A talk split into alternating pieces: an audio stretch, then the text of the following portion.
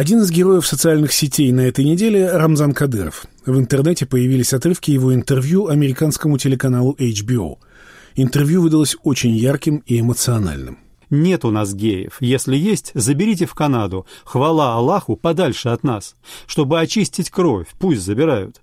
Они шайтаны, они продажные, они не люди. Будь они прокляты за то, что они на нас наговаривают. Они перед Всевышним все равно ответят за это. Америка ведет политику против России, против руководства государства. Они знают, что я один из тех, кто готов отдать жизнь за Россию, и что у меня хорошая армия, которая может нападать и защищать. Посмотрим, что у кого получится. Америка не такое сильное государство, чтобы мы рассматривали его как врага России.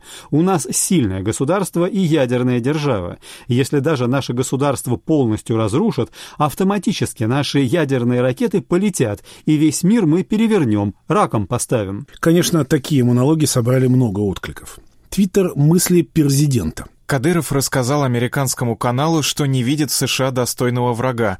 У Рамзана хорошая армия, а у Дональда плохая. Я лично ору. Твиттер «Дядюшка Шу». Рамзан Кадыров предложил забрать в Канаду геев, которых в Чечне нет, чтобы с ними не случались пытки и убийства, которых в Чечне не бывает. Твиттер «Загнивающий Запад». Рамзан Кадыров говорит, что нет у нас геев, а через 40 секунд настаивает на том, что он весь мир раком поставит. Сергей Сноб. Поставить мир раком – вот квинтэссенция цели современной России. Коротко и ясно. Спасибо Кадырову, кстати. Высек в камне, отлил в металле. Твиттер «Сталин ГУЛАГ». Вы так иронизируете над словами Кадырова, что он весь мир раком поставит, как будто бы вы в России живете и не раком стоите. Дмитрий Бавырин. Тем временем Рамзат Ахматович Кадыров сообщил человечеству, что у него есть своя армия, пригрозил США ядерными ракетами и пообещал с их помощью поставить весь мир раком.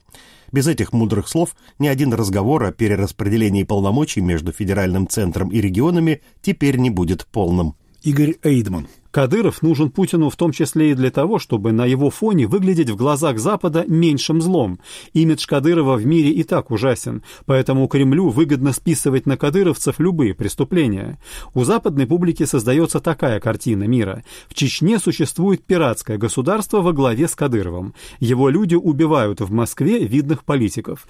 Только Путин может хоть как-то сдерживать это чудовище. Если он уйдет, в Чечне будет новый ИГИЛ, а чеченский террор перекинется на Европу, поэтому пусть уж лучше он остается во главе России. Олег Пшеничный. В прекрасной России будущего выступлю за то, чтобы перед новыми властями и всеми гражданами Чеченской Республики был поставлен вопрос. Либо вы тщательно соблюдаете все российские законы, либо отделяетесь от России, без всяких таможенных и торговых привилегий с визовым режимом, границей, денежной единицы и так далее. А вот рубрика «Больше ада». Свой комментарий к словам Кадырова публикует Всеволод Чаплин. Рамзан Кадыров сказал то, что давно уже должны были сказать православные политики. Конечно, посягательство на существование России, единственного по-настоящему свободного православного государства, должно получить максимально прямой ответ – причем речь должна идти не только о ядерной агрессии, а о любом посягательстве, угрожающем существованию государства. Тут даже вопрос не может стоять, применять ли ядерное оружие. Лишь абсолютный безумец, воспитанный на брежневском миротворчестве, может считать, что жизнь земного мира важнее. Сегодня социальный тоталитаризм и mind control в странах, управляемых западными элитами, таковы, что сохранить истинную православную веру и жить по ней там почти невозможно. А значит, невозможно достигнуть вечного блаженства. Например, признал нынешнюю гендерную идеологию, не готов покаяться за это, и ад неизбежен. Пример Украины уже начал это показывать индивидуальное спасение там скоро станет невозможно. И, конечно, переход России под западный контроль практически обессмыслит земную жизнь человечества. И гораздо лучше дать людям полчаса на покаяние и расстаться с земной жизнью, чем лишать практически всех людей жизни вечной. Впрочем, есть мнение, что и не так страшен Кадыров, как его малюют. Роман Зайцев. Первой жертвой после ухода Путина будет как раз Кадыров, и он это прекрасно знает, от этого и истерики. Ни у кого из российских элит нет столько врагов, как у него. Кадыров смертник, Путин уходит с президента, Кадыров превращается в прах. Константин Боровой. Существует очень серьезное заблуждение относительно Кадырова. Его войска, по поводу которых он хвастается, наемники, которые существуют только до тех пор, пока он может их щедро финансировать. Единоличная власть Кадырова противоречит традиционной тейповой структуре общества. Сейчас он откупается от остальных тейпов бюджетными деньгами, которые получает из Москвы. Ненависть, которую испытывают к нему чеченцы, не позволит ему сохранить власть не только после ухода Путина, но даже и при существенном сокращении финансирования финансирования. Именно поэтому Кадыров подготовил себе запасные базы в нескольких мусульманских государствах. Кадыров вылетит с территории России в течение нескольких часов после возникновения опасности для Путина или для него лично, как он уже делал это несколько раз. Кстати, о Путине. Еще одна важная тема. На саммите Большой Двадцатки у него состоялась не одна беседа с Трампом, а две, причем на второй присутствовал только российский переводчик. Павел Пряников. Оказывается, в Гамбурге у Трампа с Путиным была еще одна встреча, тайная. О чем говорили, неизвестно. Трамп, конечно, такими темпами дождется импичмента. Канал «Медиатехнолог». Да что вы как дети малые обсуждаете, что целый час на второй секретной встрече во время ужина обсуждали Трамп и Путин. Чемоданчиками они там хвалились. У кого весь мир в труху лучше? Виолетта Цивлин. Стало известно, что во время последней их тайной встречи Владимир Путин присвоил Дональду Трампу очередное его воинское звание звание – подполковник КГБ. Екатерина Винокурова. Я сама на приеме в Спасахаусе была один раз, но ежегодно мы наблюдаем одно и то же. Приглашенные на прием 4 июля проходят через ряд камер, за которыми рыло сотрудников НТВ их допрашивают. Как так они смеют посещать американское посольство? Визит американского посла в регионы и встреча с губернатором, губернатор куплен Западом. А если уж оппозиционные политики и общественники встречаются с американскими дипломатами или того хуже американскими политиками, то все, измена родине. И вот американский истеблишмент себя, к сожалению, начинает вести ровно в духе наших охранителей. Скоро еще появится западный нот, который будет требовать пересмотра Конституции, так как русские опутали своей паутиной весь мир, за кулисы и все такое. А теперь к новостям геополитики. В Донецке объявили о создании нового государства Малороссия. Вот небольшие выдержки из политической декларации, зачитанной Александром Захарченко. Мы считаем, что государство Украина в том виде, в каком оно сложилось после распада СССР, не подлежит восстановлению. Мы, представители регионов бывшей Украины, предлагаем переучредить государство и на месте бывшей Украины, опираясь на исторические предпосылки, учредить государство Малороссия. В данном случае переименование страны принципиально важно, поскольку Украина, как государство, повинна в военных преступлениях, массовом терроре и геноциде собственного народа.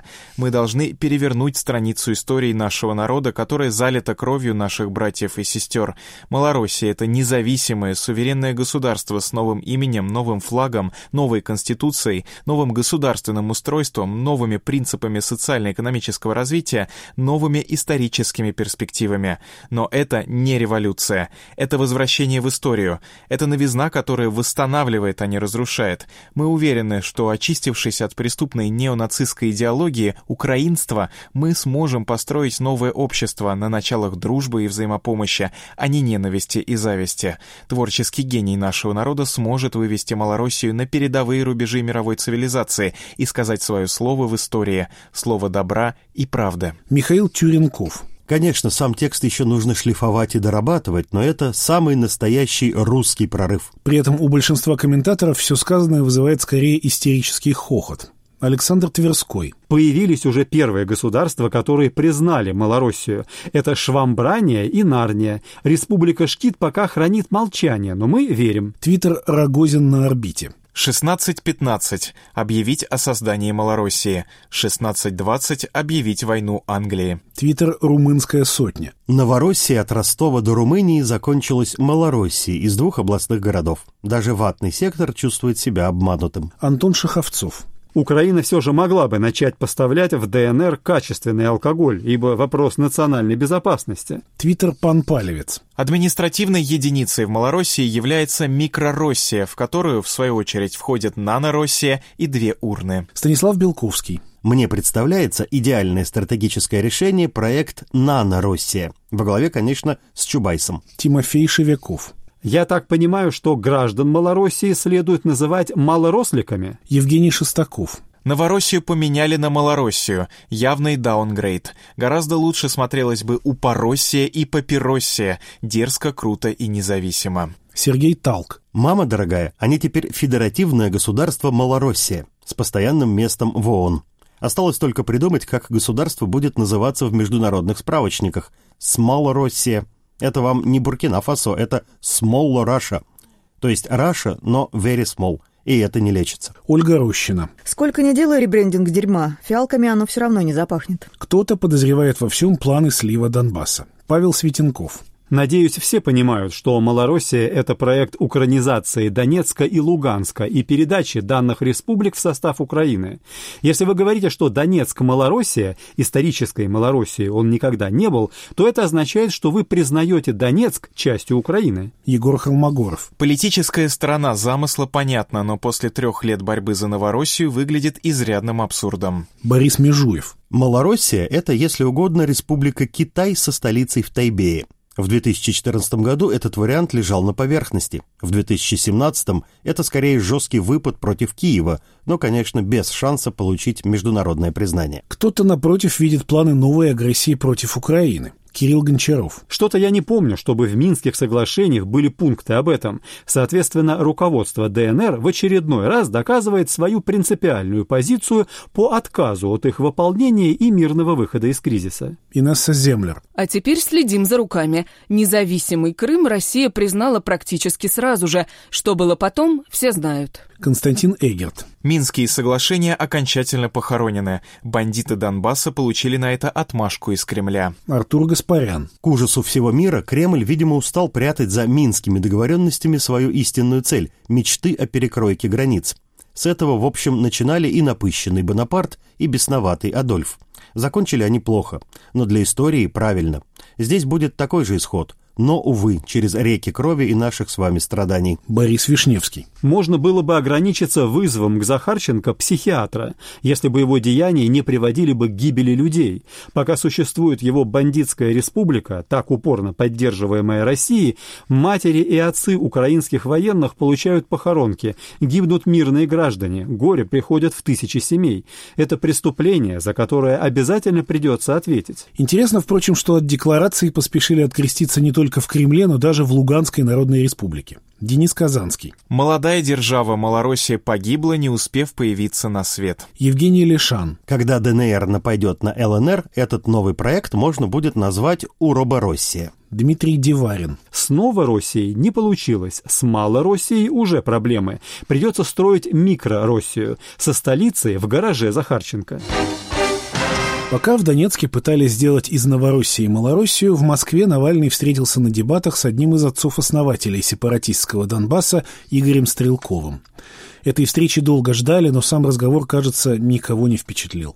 Рустем Адагамов. Тоска зеленая, эти ваши дебаты. Наталья Пелевина. Дебаты провальные, и участники, и ведущие ужасны. Сочувствую. Михаил Светов. Почему выглядит так, будто Геркин допрашивает Навального, а не наоборот? Кирилл Мартынов. Намечается бодрый слив дебатов Навальным. Он защищается и принимает язык Гиркина. Роман Могучий. Националист Навальный только что рассказал националисту Стрелкову, что честный русский националист сейчас должен быть в Донбассе.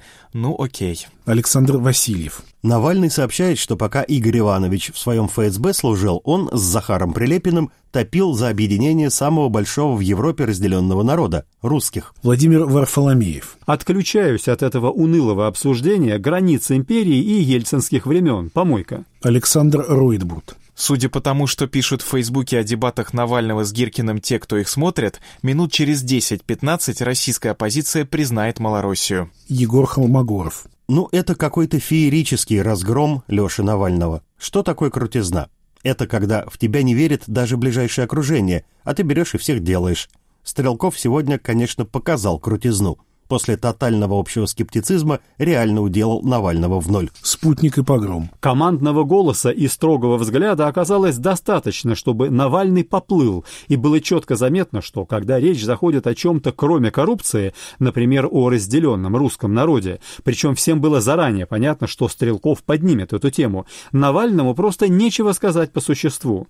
То есть мужчина привык выступать перед сторонниками по одному и тому же сценарию, и при сколько-нибудь отличающихся вопросах вопросах начинает плыть. Собственно, это было понятно еще по интервью Собчак, но Собчак Навального не добивала, а Стрелков жал и жал на одну тему. Тему, еще раз подчеркну, ожидаемую. Можно и нужно было подготовиться. И даже фанатам Навального стало ясно, что никакого видения внешней политики у него нет. Глеб Павловский. Все просто. К дебатам надо готовиться, чтобы их не провалить. Конечно, есть и те, кто присуждает победу Навальному. Андрей Волна. Итог. Дебатировать было нужно. Навальный его раздавил. Ущербность Геркина и его идей, интеллектуальное убожество налицо. Антон Беляев. Победил, конечно, Навальный. Как политик и оратор он несравнимо сильнее. Плюс не отказался от дебатов с таким соперником. Но общее впечатление все равно смазанное. Алексей Миноровский. Надо признать очевидную вещь. Гиркин — это представитель того страшного мракобесия, которому подвержены значительное число наших соотечественников,